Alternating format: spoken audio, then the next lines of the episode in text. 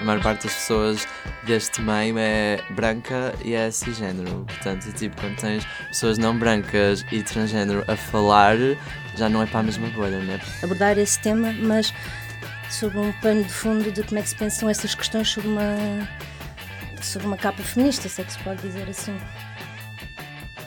Ramin Flor, Festival Comunitário Feminista Queer, vai acontecer em Lisboa entre os dias 27 de junho e 1 de julho.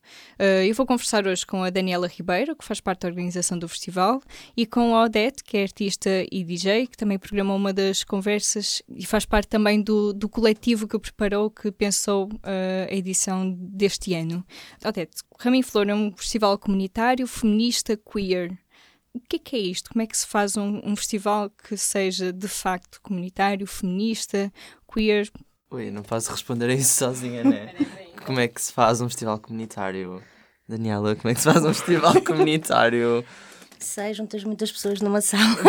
pois, sei lá, acho que é um bocadinho uma coisa de tempo e confiança, acho eu, de encontrar as pessoas com quem queres trabalhar e de repente construís uma, espécie de rede e de comunidade em que cada pessoa fala com as pessoas em quem confia, de que gosta e traz também para dentro desta rede, deste, deste coletivo, mesmo que não estejam totalmente presentes. E de repente aquilo que surge é essa comunidade de pessoas uh, femme, queer, trans, etc. Acho eu. Estou a dizer certo, olha, se estiver a dizer alguma coisa errado, corrijo. Não, não, não, está certíssimo. Não, acho que foi mesmo essa ideia do, desde o início, desde a primeira edição, de juntar, um, não é, numa celebração, que, não é, que o próprio nome indica, um festival, uh, pessoas e coletivos que durante todo o ano estão a trabalhar, se calhar individualmente, mais em núcleos pequeninos, e nós queríamos a ideia, acho que principal é juntar toda a gente e dar uma ideia de somos muitos e há muitas pessoas a fazer coisas e há uma voz tipo que, é, que é muito diferente, não é? Tem, tem, há pessoas que com muitas opiniões diferentes dentro do coletivo, há muitas perspectivas diferentes, mas que se calhar há algo em comum e que junta e que durante estes cinco dias vão poder fazer uma coisa em, todas em conjunto e também potencia encontros entre pessoas, entre coletivos diferentes. E acho que isso é o que é o interessante e o que nos interessava também e neste festival. Né? Sim, e Porque se não tivermos uma comunidade, bem que nos lixamos. Pois, Daniela, de onde é que surge esta a ideia de fazer um raminho flor? Porque isto vem do, do Lady Fest, não é? Inspirado no Lady Fest, que é algo que tem quase uma ideia que tem quase 20 anos. Podias falar um pouco sobre o que é que é este conceito e como é que foi adaptar ao contexto português? Porque é que vocês resolveram fazer um raminho flor e não um Lady Fest? Ok. Então, o, o raminho flor surge em 2016, surgiu de um desafio do, do Rodrigo Vai à Praia em conversa com outros amigos que achavam que era interessante tipo fazermos aqui um uma espécie de Lady Fest, tipo, porque o Rodrigo tem a banda Vai à Praia, então tem, é muito herdeiro também de todo, todo esse movimento. Mas também achamos em conversa que se for para fazer, então não queríamos replicar uma coisa que não era original, que não tinha surgido tipo instintivamente cá. Vamos fazer uma coisa que é nossa, com a comunidade local não é fazer aquela coisa que muitas vezes faz, que é ter um modelo de festival e replicá-lo. Obviamente que há essa inspiração e nós assumimos diretamente, mas queríamos um nome português porque vivemos cá, fazemos coisas cá e para nós é importante tipo representar a comunidade, apesar de o festival também querer trazer tipo as pessoas que nós gostamos, as Raincoats que são um ícone, os da Knife que trouxemos na primeira edição, também queremos fazer isso, mas queremos trabalhar com as pessoas que estão cá e que fazem esta comunidade. E então foi assim um bocadinho a base de. E como o coletivo depois é, são tudo pessoas que trabalham nas artes e são artistas ou performers ou uh, pessoal como eu que trabalha mais na produção, mais na, mas sempre ligado ao meio, o festival tem essa componente muito forte artística, apesar de nós não, não nos queremos fingir por aí, porque achamos que todos nós temos interesses muito latos e achamos que o festival também deve representar essa diversidade de interesses e. Estive a espreitar o, o, programa do ano passado e estava a pensar identidades transfeministas, do it yourself e feminismos, arte e feminismos. E este ano o foco é muito mais na comunidade, na cidade, nos problemas urbanos. O que é que mudou nestes dois anos? Aqueles problemas que se falava há dois anos já estão mais ou menos resolvidos, as pessoas já estão mais conscientes e agora vamos falar de outras coisas? que diferenças há entre o ambiente de 2016 e agora 2018? Uh, ah, não sei, se, não, não sei se, é, se é muito, pronto, foi porque nós temos que fazer escolhas e não dá para falar sobre tudo e acho que os assuntos, obviamente, não. Obviamente que eu acho que nesta, no, em 2018, no contexto em que vivemos, há muito mais. Uh, Fala-se muito mais sobre feminismo, fala-se muito mais sobre estas questões que nós estamos a abordar, não é? Porque é quase um movimento global. Mas eu acho que se calhar está a ser falado e há tanta gente a falar porque é importante falar sobre essas coisas e, e é importante discutir e pensar. E eu acho que nunca se deixou de discutir estas coisas, ou elas são mais mediáticas ou são menos. Mas nunca se deixa de discutir, as pessoas continuam a existir, se estão mais invisíveis ou não. Pronto, e agora se calhar há essa visibilidade, mas eu acho importante continuar a falar sobre elas porque há coisas que ainda não estão de todo resolvidas. E não sei se calhar o consegue também falar mais sobre, sobre isso em, em, em profundidade, mas eu acho que nós este ano escolhemos isso porque também vivemos nesta cidade, sentimos o, o problema da, da, gentrificação, sentimos.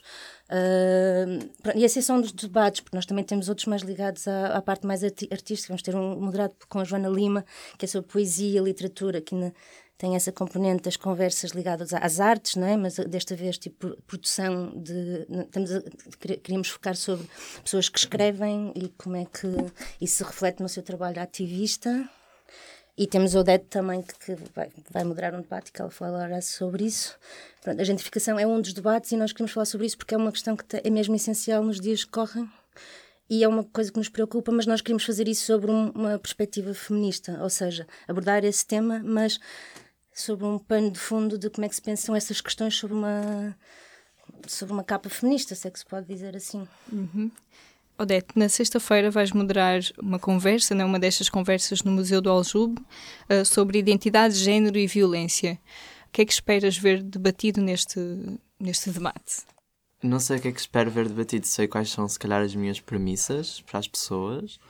Uh, e a conversa basicamente parte de uma coisa muito simples, que é como é que a violência, no seu sentido, uh, por exemplo, coisas tipo bullying, ou coisas como violência psicológica na família, ou coisas como a opressão uh, generalizada, compõem uma, a identidade de alguém. Ou seja, como é que, por exemplo, a homofobia compõe a identidade gay, a transfobia compõe a identidade trans, o racismo compõe a identidade negra. Essa era a minha premissa, assim mesmo simples, básica, mas acabei por uh, pensar que não só seria interessante falar da violência sobre nós, ou sobre mim, ou sobre as pessoas com quem falam, mas também a violência que nós exercemos sobre os outros, sobre a forma de raiva, como defesa ou como resistência, ou, etc. Acho que seria duas coisas importantes para falar sobre a identidade e este sentimento, esta decisão que é ser violento para com alguém. Pronto, não digo mais nada. Pronto, hoje em dia quase não se fala sobre o feminismo sem falar sobre interseccionalidade a escutar as mulheres trans, as mulheres negras ou não brancas, as mulheres que não são de classe média. Isto é um discurso que passa para a prática? Tens sentido efeitos desse debate?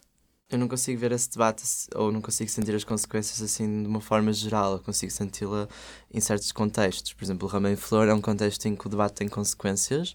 Claro que é, é cheio de tensões porque é sempre é uma comunidade, é um coletivo. Portanto, lidar com uh, vontades e com desejos e com representações e com se calhar aquela pessoa é mais importante falar agora do que eu, etc. É complicado, mas isso é sempre. Mas acho que Ramém Flor, por exemplo, é um contexto diferente em que realmente a interseccionalidade a conversa sobre e representação tem consequências. Agora, se eu for uh, para a rua, se calhar não tem muitas consequências, né? Ou se calhar numa instituição uh, maior, ou se calhar no, no meio das artes, ou não sei, é mesmo é diferente em cada contexto, percebes? Eu não sinto as consequências de forma generalizada quando vou ao hospital, ou quando vou ao tribunal, ou quando vou à segurança social, ou whatever, coisas mais burocráticas, nem quando ando na rua, nem quando, sei lá, é um debate que é feito em meios específicos e que tem consequências, acho eu, nesses meios específicos.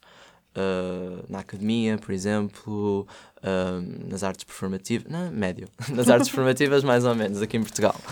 Uh, acho que não tem muita consequência. Sentes um festival, por exemplo, como o Remy Flor, que tem uma preocupação de ter representatividade, é raro ainda em Portugal, tu como artista, como DJ, performer, uh, sentes ainda essa dificuldade em, em, em, estar nos espaços ou a ver essa preocupação? Eu sou a pior pessoa porque eu tenho uma sorte mesmo muito grande, porque sempre fui um bocadinho apoiada desde o início da minha carreira, entre aspas, ou daquilo que eu faço. Portanto, tive a Rádio Quântica sempre lá, tive algum, alguns artistas sempre lá, tive alguns coletivos sempre lá. Uh, portanto, na verdade, eu sou o exemplo de que há coisas a mudar em, Lisboa.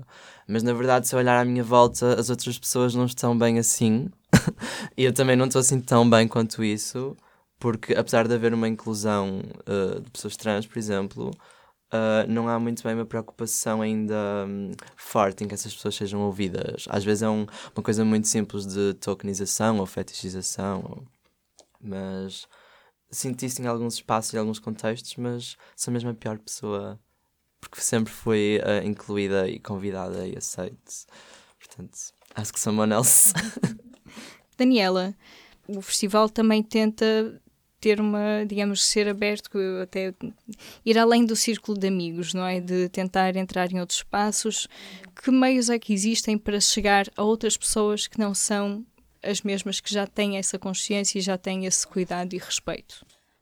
Pois, essa é uma pergunta, hum, é, pois é o cerne, como chegar a, um máximo de pessoas, mesmo as que não, não sei, acho que é tentativa e erro, nós vamos convidando as pessoas que achamos que são interessantes falar, para nós a prioridade também é mais juntar coletivos, como dizia no início, e tentar eh, chegar a, sei lá, nós tentamos sei lá, convidar a Cristina Roldão, a Joacine, o Piménio eh, Ferreira, estamos a tentar chegar a outra, tipo, a, pessoas que trabalham noutras temáticas da sociedade, não é? Que têm outro trabalho que não o nosso, que deles é mais social, provavelmente o nosso é mais no campo das artes. Tentamos mais expandir a rede de contactos assim e de pessoas, convidar pessoas que nós achamos interessantes para também aprendermos com elas e haver uma troca e provavelmente no futuro haver qualquer coisa e depois tentar que também através dessas pessoas elas tragam outras pessoas e estas coisas sejam faladas. Agora, obviamente nós temos assim a ambição de chegar a,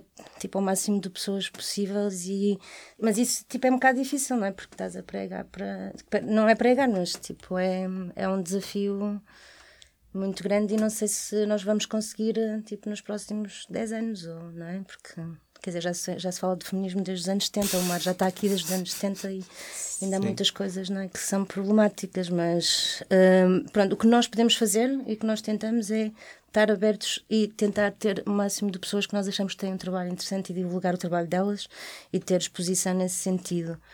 Mas, mas não sei, posso perguntar-te um... uma coisa. Sim. Mas o Rama Flor tem a ambição de conseguir uh, que as conversas e que os eventos tenham esse público específico que não, ainda não é consciente e não e não sensibilizado para certos tipos de temáticas. Não, quer dizer, ou... não, tem ambição, não sei se é, é, a minha ambição pessoal, se calhar, não sei, que um dia okay. toda a gente tenha um, seja um bocadinho mais. Sei, mas isso também não é o nosso papel, não é? Provavelmente é o Estado e a escola. Exato. Sim, tipo... É mais isso que eu queria chegar, não sim, somos sim, pois é isso, por isso, Sim, por isso é que eu disse que.